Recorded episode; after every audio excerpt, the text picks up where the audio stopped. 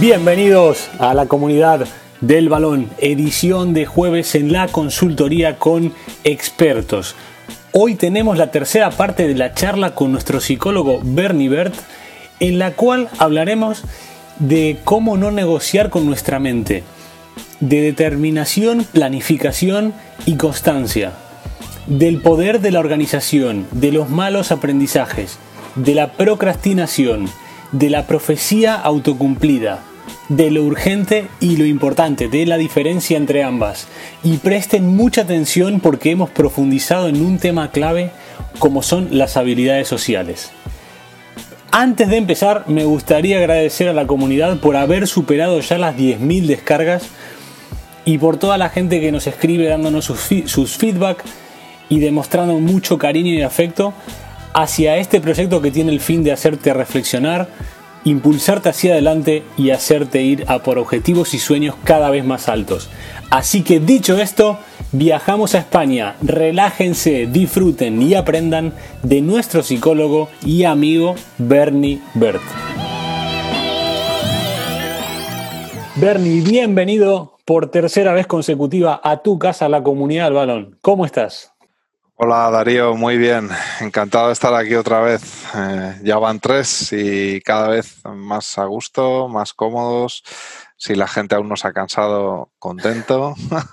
Es decir que hay, muchos adeptos a, tu manera de trabajar, a tu manera de expresarte. Estamos recibiendo feedbacks muy positivos y la verdad que me pone muy contento porque el objetivo de la comunidad del balón, además de conectar a la gente, a través de historias es la de mejorar. Y creo que teniéndote en el programa, eh, lo estamos consiguiendo de, de, una manera notable. Así que enhorabuena por la parte que te toca.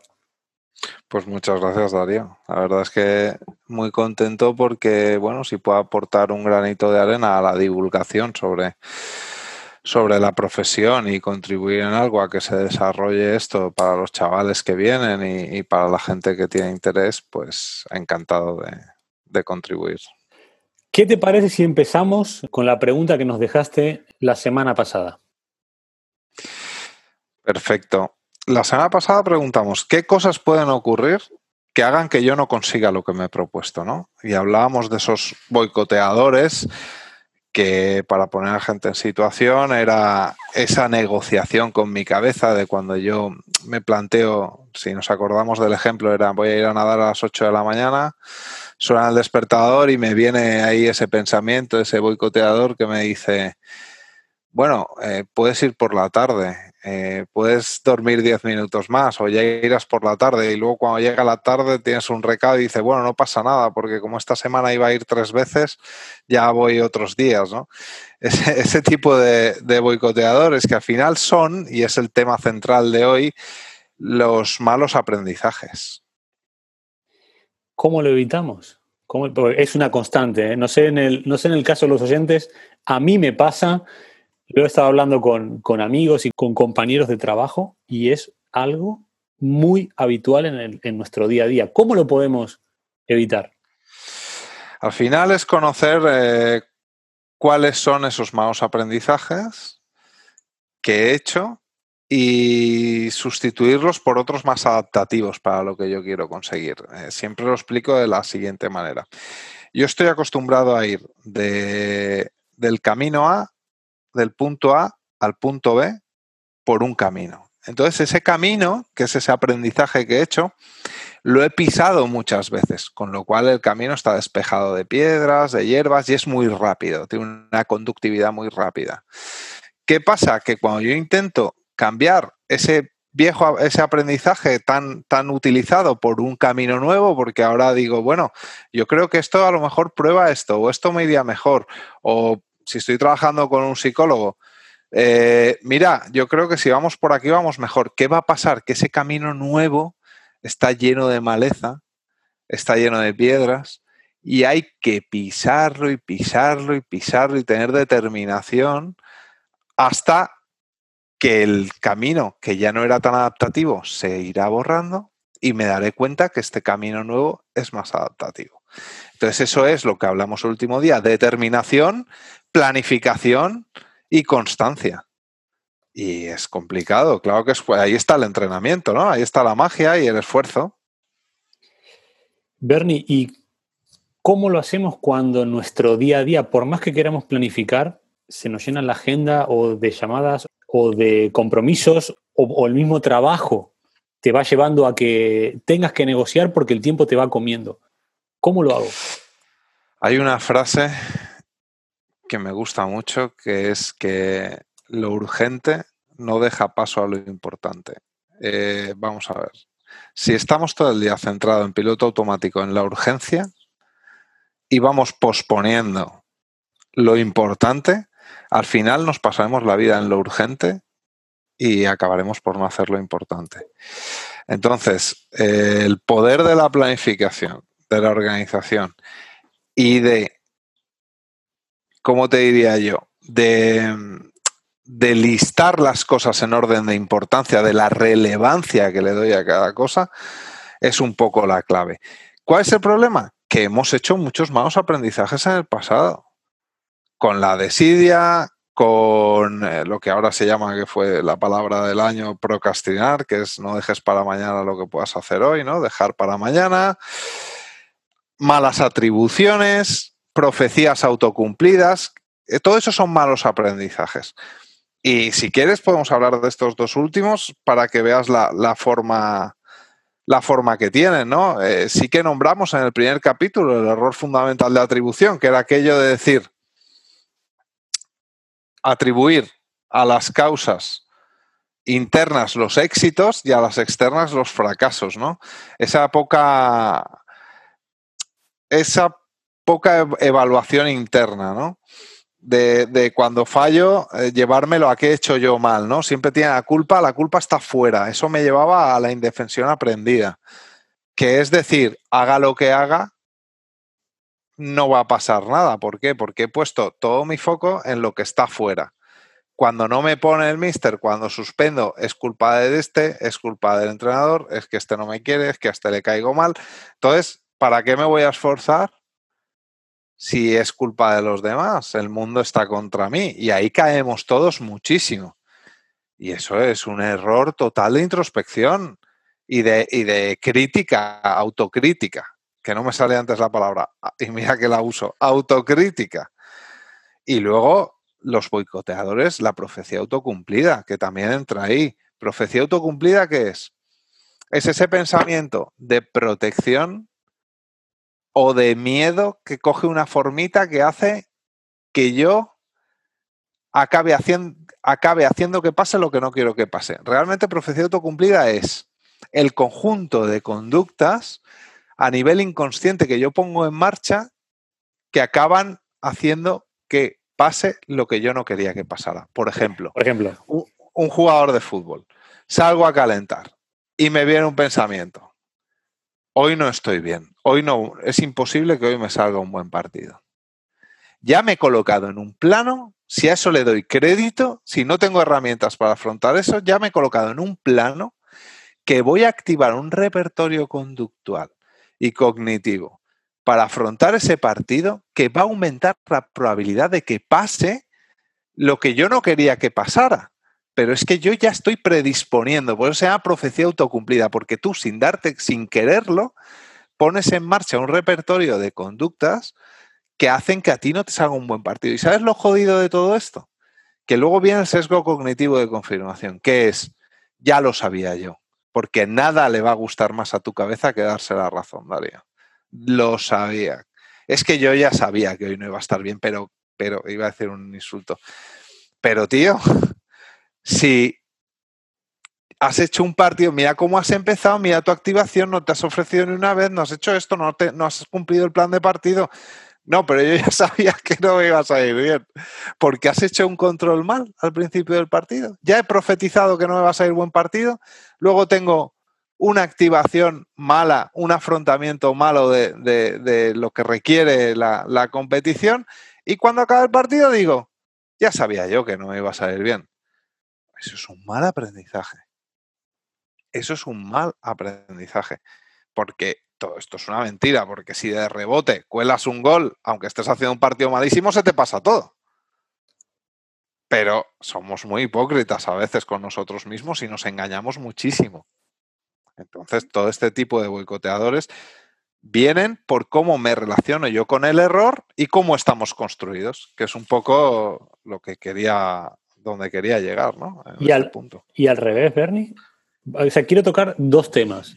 Uno, un ejemplo como el que has puesto del jugador en la vida de un trabajador que no tiene nada que ver con el fútbol. Eso por un lado. Y después cuando es al revés y no sale, ¿a qué me refiero? Sales de casa y dices, hoy la reviento. Si trabajo en ventas, si trabajo en el deporte, lo que sea, hoy, hoy estoy para dar un resultado espectacular. Y no sale. Cuando yo me, programo para que salga y no sale. Pero vamos por partes. Pon un ejemplo, por favor, de la parte negativa del futbolista en, en otro trabajo, por favor. Pues mira, eh, la profecía autocumplida en, en un trabajador.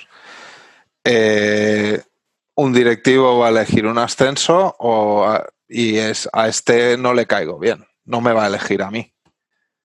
Porque no me ha saludado esta vez o porque yo sé que le cae mejor el otro o lo que sea.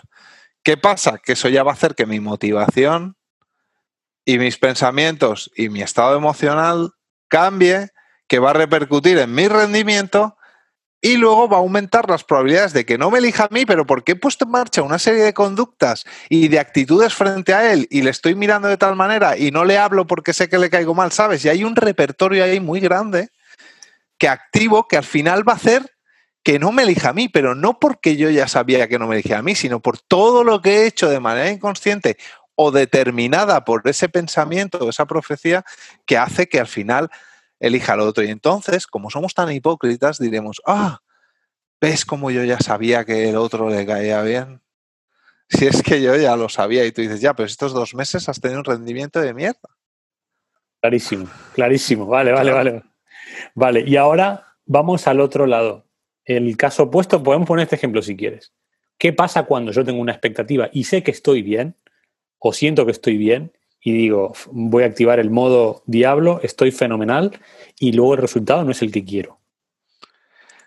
Pues que, no te ha salido, te has equivocado y hay variables que no podemos controlar. Tú fíjate que yo estoy hablando siempre en términos de probabilidad, que a la larga son realidad. Y cuando son muchas situaciones, ¿sabes? El error de medida, cuando son muchas situaciones, por probabilidad al final es una realidad. Pero si vamos a situaciones concretas de un día, de tal, eh, obviamente eh, hablamos de probabilidad. ¿Por qué? Porque hay variables que no controlamos. Y tú puedes hacer, tú puedes aumentar con esta actitud, igual que de la otra manera era negativo, tú puedes con una actitud positiva, que de ahí vienen luego todos estos libros de todos estos gurús, como el método y todas estas historias y el poder de la atracción, y toda esta historia, al final, ¿qué nos está diciendo el poder de la atracción? No hay ningún poder místico.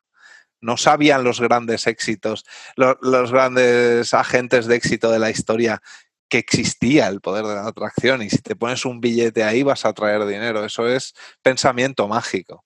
Y perdóname el que crean esto y todo el respeto, pero no hay evidencia científica del poder de la atracción ni la habrá. Pero ¿qué pasa? Que te coloca en una posición y en un estado emocional que va a hacer que tú pongas en marcha conductas y actitudes positivas para lograr la meta.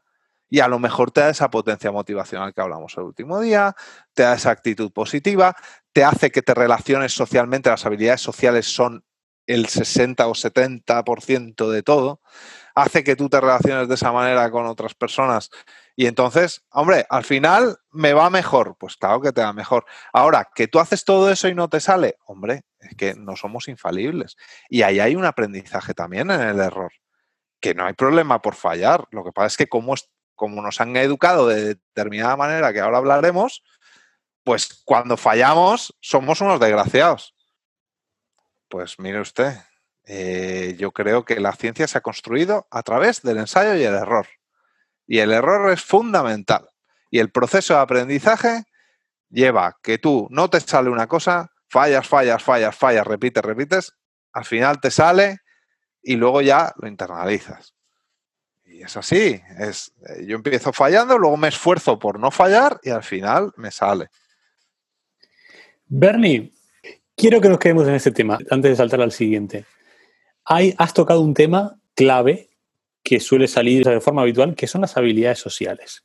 Y has dicho, son el 60 o 70% de todo. ¿Dónde quiero ir aquí? Quiero que me expliques, gente de mucho talento, que tú la conoces en, varias áreas, que dice, es que a mí no me llega la oportunidad. Y ahí han subido a fulanito de tal. No estoy hablando igual solamente a nivel de fútbol, ¿eh? a nivel empresas, a nivel... que no sea el juego. ¿Cómo hago para mejorar? Si soy muy bueno en algo, a nivel de habilidades, pero a nivel social no lo controlo. ¿Cómo hago para mejorarlo? Lo primero, Darío, es mejorarse uno mismo, porque si tú, como decía el, creador de... El, ¿Cómo se llamaba? Jaspers decía, si tú tienes el tarro lleno de basura, muy, muy difícil es, aunque tú pongas en marcha eh, cosas que hayas aprendido, habilidades que hayas aprendido en consulta, si tú no te aguantas a ti mismo, muy difícil es que te aguanten los demás, ¿no? Es muy difícil que uno transmita algo que no tiene.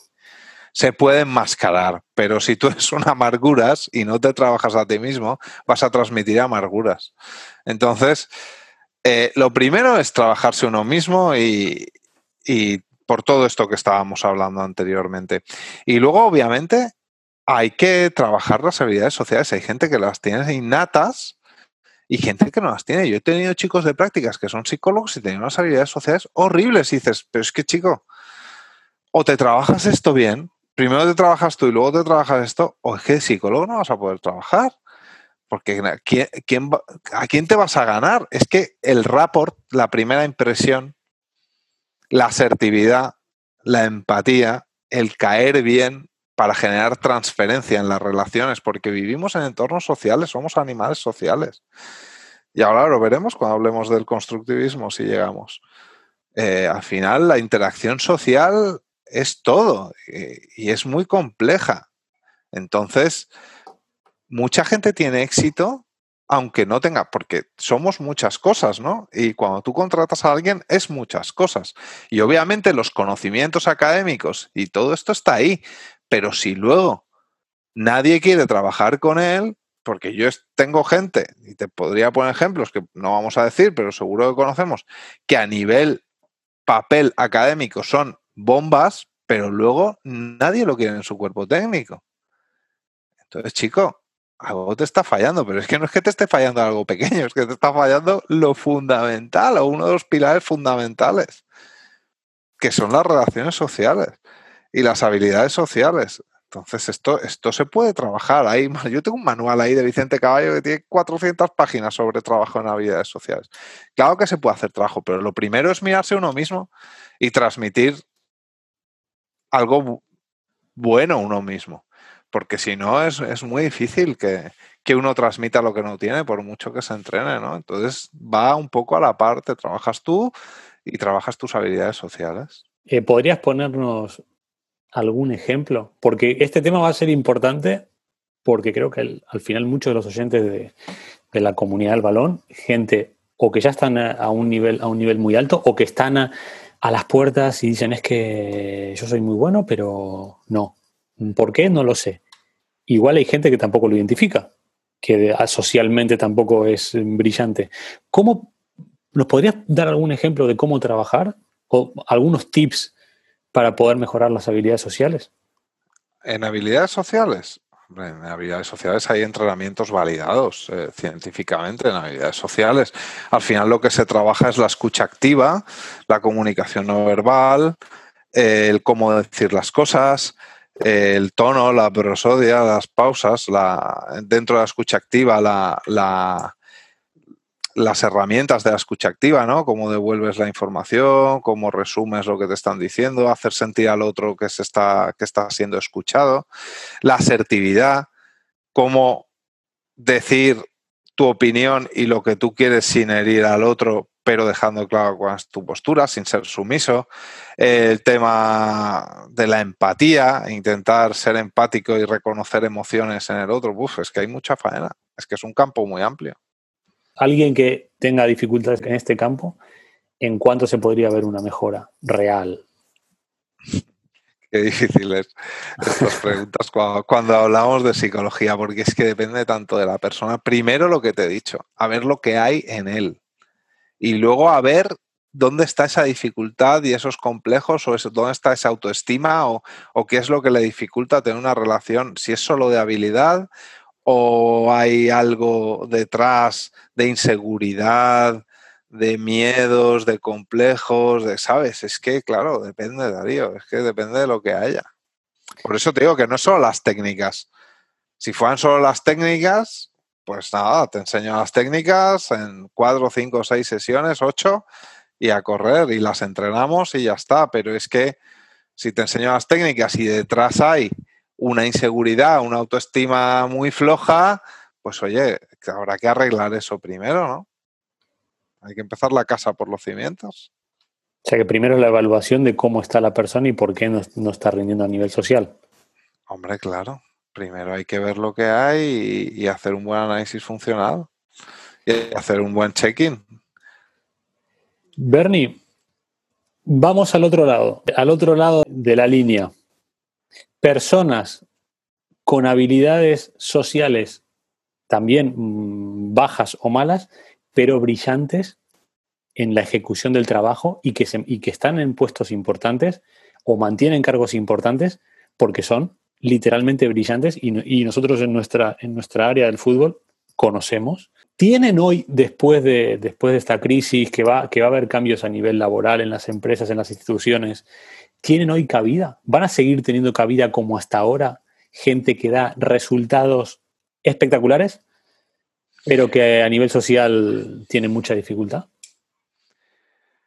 Yo creo que sí, porque normalmente acaban ocupando puestos que donde ellos pueden desenvolver su trabajo muy bien. Hay médicos muy buenos que a lo mejor eh, de cara al público no son... El, otro día estaba viendo a mi mujer la serie esta de Good Doctor, que él es Asperger. Eh, el Asperger dentro del espectro, del espectro autista es, eh, es uno de los niveles más bajos y sobre todo es, el espectro autista se caracteriza porque tiene dificultad en la interacción social y sobre todo en todo lo social, ¿vale? Entonces, eh, el nivel más bajo, por ejemplo, es Sheldon Cooper, el de, Big Bang Theory. Ahí es, eh, un ejemplo que todos habremos visto, esa serie en, la tele. Y tiene muchos problemas con las relaciones sociales, pero son muy buenos en lo que les gusta. Porque en muchos, no en todos los casos, pero hay muchos casos que correlacionan o sea, con, unos niveles de capacidad intelectual altísimos, ¿no? Y estamos hablando de gente muy brillante como puede ser el creador de, Pokémon, por ejemplo, es Asperger dicho por él y grandes genios de grandes genios de, muchos campos y, y sobre todo en matemáticas, en físicas. Hay gente muy potente que luego a nivel relación social es cero patatero. Pero bueno, hablábamos de lo de siempre. Eh, si eres muy bueno y das muy buenos resultados y esa parte no, te, no se te da bien o no te interesa o no tienes la capacidad porque tienes algún problema, tipo algún trastorno de estos, pues puedes tener a alguien al lado que te haga esa función. ¿No?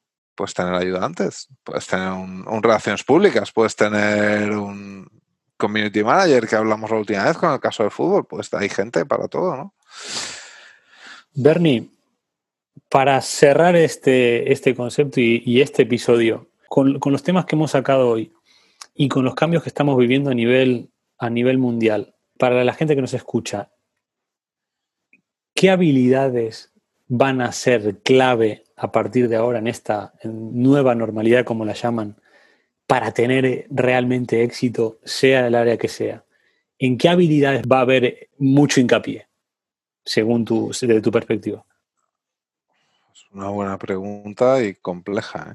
A ver, yo creo que las habilidades sociales siempre son muy importantes, pero yo creo que, que, dado el contexto de nueva normalidad, que no puede ser nueva normalidad cuando vamos todos con mascarilla y nos chocamos, en vez de darnos un abrazo y un beso, nos estamos chocando el codo, querer llamar nueva normalidad es complicado, pero yo creo que el afrontamiento, las estrategias de afrontamiento a los nuevos escenarios, y esa plasticidad de recursos, de reinventarse y saber trabajar de otra manera si hay un nuevo confinamiento, tener recursos, tener creatividad, eh, tener, tener habilidades para, para, desarrollar tu trabajo, habilidades organizativas desde tu casa. Y luego estrategias de afrontamiento en cuanto al miedo, ¿no? Eh, el miedo que, me puede dar, pues eso, enfrentarnos a un rebrote, o el miedo que me puede dar estar en una reunión con más gente, ¿no? Esas, esos mecanismos de adaptación a los nuevos ambientes, la gente que, desde una perspectiva ecológica que esa adaptación al ambiente sea inteligente, sea, se adapte fácil a los nuevos contextos, va a tener una ventaja muy grande.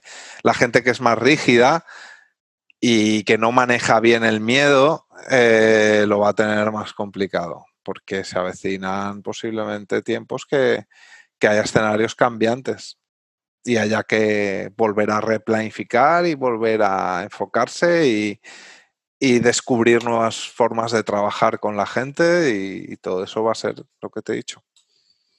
Has metido el miedo, ¿eh? Has metido el miedo en el cuerpo de, El, miedo, está, Darío. Hay gente que. Eh, ah, el otro día estaba hablando con un futbolista y bueno, hay, más casos que, su madre tiene un miedo que no sabe Hay miedo, ¿eh? Hay gente que ha visto demasiado, se ha sobreinformado demasiado y tiene miedo. Pero bueno, esto irá pasando. Esto es como el que al final es como ir en coche. Ir en coche es un riesgo altísimo, pero lo tenemos tan asumido en nuestro día a día ¿Cuánta gente muere en accidente de coche al año? Es que si lo miras en términos de probabilidad, posiblemente es, es un riesgo que tenemos muy asumido y no vamos todo el día condicionados en el coche con miedo terrorífico, ¿no? Pues esto al final le, tendremos que perder el miedo también, es un proceso. Bernie, a mí de, las charlas que más me ha gustado, porque hemos, hemos ido a casos muy, muy prácticos y muy del día a día, cerremos por favor la conversación de hoy con la pregunta de Bernie o las preguntas. Vamos a dejar, por favor, en la mente del oyente de la comunidad del balón una pregunta para la reflexión, que termine este podcast pensando, siempre obviamente con el objetivo de, seguir mejorando. Pues mira, voy a dejar una pregunta que me va a servir de tema introductorio para la siguiente, que sería, ¿cómo estamos construidos? Sé que es muy ambigua, pero me refiero a cómo nos han educado, qué modelos tengo, qué esquemas tengo, qué aprendizajes. Soy proactivo, o sea, ¿cómo estoy construido en este sentido? ¿Cómo me han educado? Déjales un ejemplo para que interioricen la idea. Pues, pues por ejemplo, eh, es un poco para, invitar a la introspección. Es decir, a mí siempre me han educado desde la repetición, eh, en la escuela y en casa desde el miedo de cuidado con la bici, que tal, no vayas al pantano que se hago un chico el otro día. Un poco cómo estamos construidos en ese sentido, cómo nos han educado, ¿no? ¿Qué, aprendizajes, qué aprendizajes antiguos o, de cómo nos han educado me están limitando ahora? Perfecto. Vamos a dejarlo ahí y en la, en la próxima explicarás el porqué de esta pregunta y dónde querías llegar. Así que, Bernie, muchísimas gracias por tenerte de nuevo en la comunidad del balón y volvemos a juntarnos la semana que viene. Muchas gracias a ti, Darío, y, muchas gracias a todos los, los seguidores de la comunidad del balón. Y hasta aquí nuestra tercera sesión con Bernie Bert. Espero que les haya gustado. Dejen sus comentarios en nuestras redes sociales, suscríbanse a nuestros canales de podcast y los espero el próximo lunes con más entrevistas aquí en esta vuestra casa, la comunidad del balón.